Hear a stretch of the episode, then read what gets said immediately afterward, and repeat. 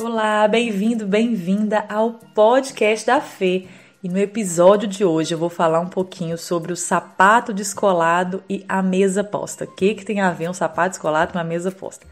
Vou explicar para vocês direitinho uma história que aconteceu comigo é, na cidade de Belo Horizonte, né? As vergonhas que a gente passa na vida. E a gente aprende também, a gente tira lições com essas vergonhas, né? Com essas histórias.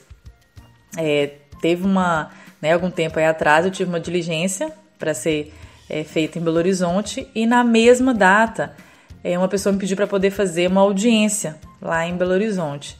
É, me informou que o cliente, né, iria me levar no carro dele e aí eu faria a audiência mais cedo, que era no juizado especializado, e posteriormente eu ficaria lá em Belo Horizonte, né? Iria resolver minhas coisas e o cliente voltaria e depois eu, eu voltaria é, de uma outra forma. Nesse dia que eu fui, eu fui informada que o cliente tinha até mesmo alugado um carro, porque na época o carro dele não, não estava em condições né, de viajar, mas já começou tudo errado, né? Na madrugada, o cliente chegou com um Passat. Eu não sei se vocês conhecem o Passat. O carro, assim, a, o banco de trás onde eu sentaria estava quebrado.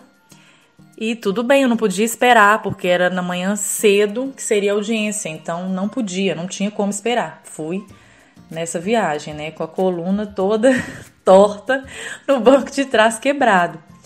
É, e quem sabe, né, quando a gente vai para Belo Horizonte, tem uma cidade chamada João Molevade, que é uma, uma né, na próxima àquela cidade, tem muitas curvas, é muito perigosa. E tava dando muita neblina. Então, assim, é, muito perigosa a estrada e a gente descobriu que o carro também só tava com farol, que o outro farol não estava funcionando. Então, imagine a situação. E, né, não, não tinha como mais fazer, é, tava no meio do caminho, não tinha o que fazer fui para Belo Horizonte com essa situação. Chegando lá, eu tinha colocado, né, por uma questão de conforto, até mesmo para poder andar, é, né, na questão de locomoção, eu tinha colocado uma, um estilo uma botinha é, e ela estava bacana, em perfeito estado, mas quando eu desci do carro, é, que já estava próximo ao horário da audiência, eu senti que o solado da botinha tinha é, descolado. Mas não foi um pedaço do solado, foi a frente toda. E aí não tinha loja de sapato ao redor do, do, do local onde a gente estava. Eu não vi nada, não vi loca, é, loja de sapato que eu pudesse entrar e comprar um sapato. Eu estava praticamente arrastando na rua. Foi aí que eu avistei uma loja de material de construção. Eu entrei e comprei uma cola, né, aquela cola estilo bonde, cola, é, cola, cola rápido. Aí eu entrei, fui lá, colei o sapato, fiquei toda contente, né? Que o sapato ah, deu certo, ok. Entrei no fórum. Quando eu entrei, o sapato de escola mais ainda, a frente toda. Então, assim, quem me viu naquele dia achou que eu tava com algum problema. Eu fui arrastando e eu pensei que o, né, a audiência seria no piso térreo, não foi, tinha que subir escada porque não tinha acesso ao elevador, não me, recordo na época por que, que eu né, não fui de elevador, não sei se eu acho que o elevador estava estragado, só sei que eu tive que subir pela escada. E eu fui arrastando a frente do sapato toda aberta, né? Fui fazendo o possível é, para ninguém reparar, para ninguém notar. E eu tô lá com a frente do sapato toda aberta. Depois o cliente foi embora, eu fui andar pelo centro de Belo Horizonte para poder fazer terminar de fazer as diligências, aí que eu encontrei uma loja de sapato, mas até então eu fui arrastando desde o início da chegada de Belo Horizonte até mais ou menos depois do almoço. Então, assim, foi uma situação muito difícil.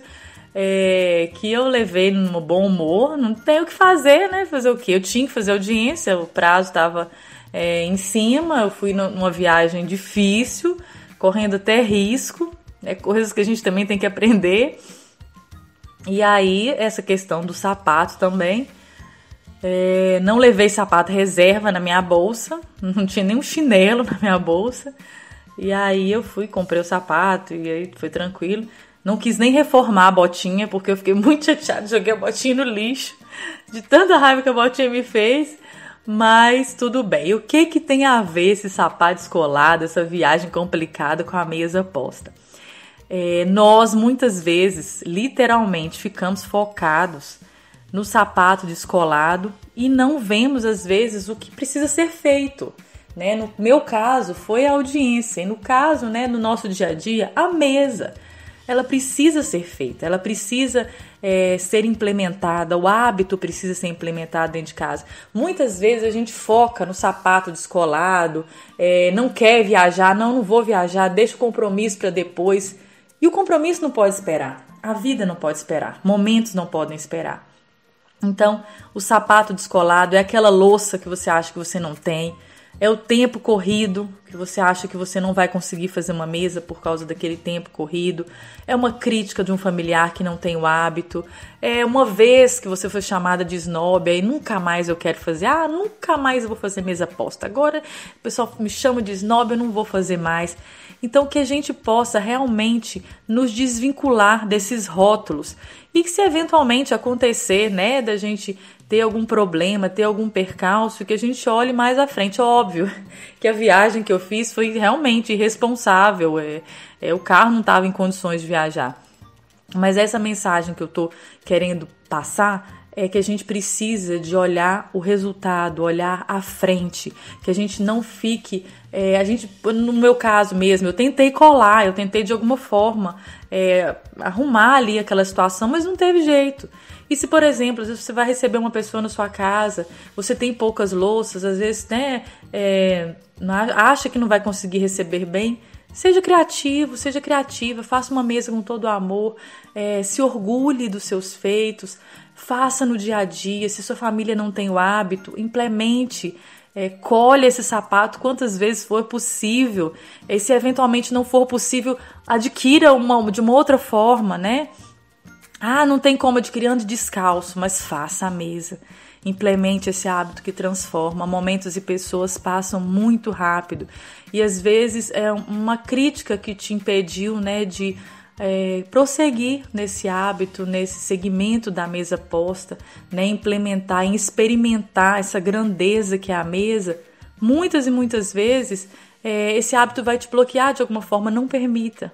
Faça com que a mesa seja realmente realidade. Obviamente que às vezes para a implementação do hábito, muitas vezes não vai ser fácil, porque seu esposo não está acostumado, sua esposa não está acostumada, seus filhos não estão acostumados, seus amigos não, não estão acostumados, e do nada você vai surgir, querendo ou não, com uma novidade. E uma novidade que vai envolver toda a família, a amizade, os seus, né, os seus vínculos.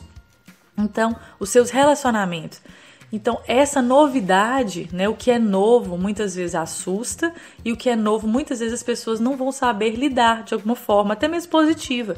Então, às vezes a, a forma de, de, lidar é criticando, é desdenhando, é chamando de snob. Muitas vezes a crítica vem, vai, não vai ser uma vez, vai ser uma, duas, três, mas ela passa. E a experiência da mesa permanece. Eu tenho muitos relatos de alunas, de amigos, de pessoas próximas, e são relatos diários. É, de pessoas que sempre me, ah, Fê, meu marido é, não, não gostava da mesa, criticava. Hoje eu chego em casa, a mesa tá posta, o marido tá fazendo a mesa, a esposa tá fazendo é, pro marido é, que não gostava, tá? Então é uma troca de carinho grandiosa. Hoje a gente não consegue mais falar um pro outro, às vezes que ama, a gente não consegue dar um bom dia. E a mesa é uma forma de você abraçar as pessoas que às vezes você não consegue abraçar durante o dia pela correria. Então a mesa é abraço, a mesa é carinho, a mesa é amor. Então que a gente não é não permita, né, que esses momentos, esses percalços é, nos atrapalhem, as vergonhas que a vida nos passa, né? Às vezes a gente vai fazer uma mesa linda e vai acontecer alguma coisa que não vai deixar a gente feliz. Mas não faça daquilo uma, uma, uma, uma, algo que vai te impedir, algo que vai te marcar. Não deixe aquilo, né, o que aconteceu de ruim, seja um marco no seu coração. É, né, coloque aquilo ali, um, um fragmento, coloque é, como estigma, como uma ferida eterna, uma ferida aberta. Cicatrize com mais mesas. É, seja fonte realmente de restituição para sua família, que vocês se devolvam melhores um para os outros. Óbvio, a mesa ela não é responsável por resgates é, familiares, mas ela é grande auxiliar. Então é muito importante que nós possamos ver além daquela estética, né?